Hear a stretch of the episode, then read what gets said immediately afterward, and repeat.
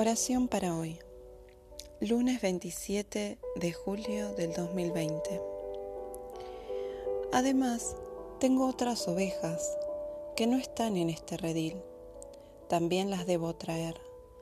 Ellas escucharán mi voz y habrá un solo rebaño con un solo pastor.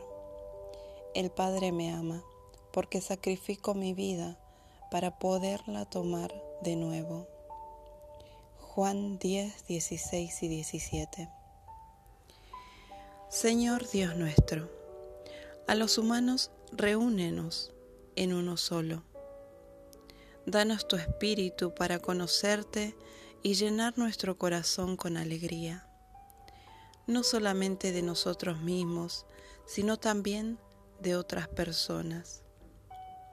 Erradica el mal que hay en la tierra y borra todo lo que ofende, mentira, engaño y odio entre las naciones. Permite que los hombres lleguen a conocerte para que la disunción y el conflicto se borren y tu reino eterno surja en la tierra y podamos regocijarnos en ello. Porque tu reino puede llegar a los hombres aún estando en la tierra para traerles felicidad y hacerles hijos suyos.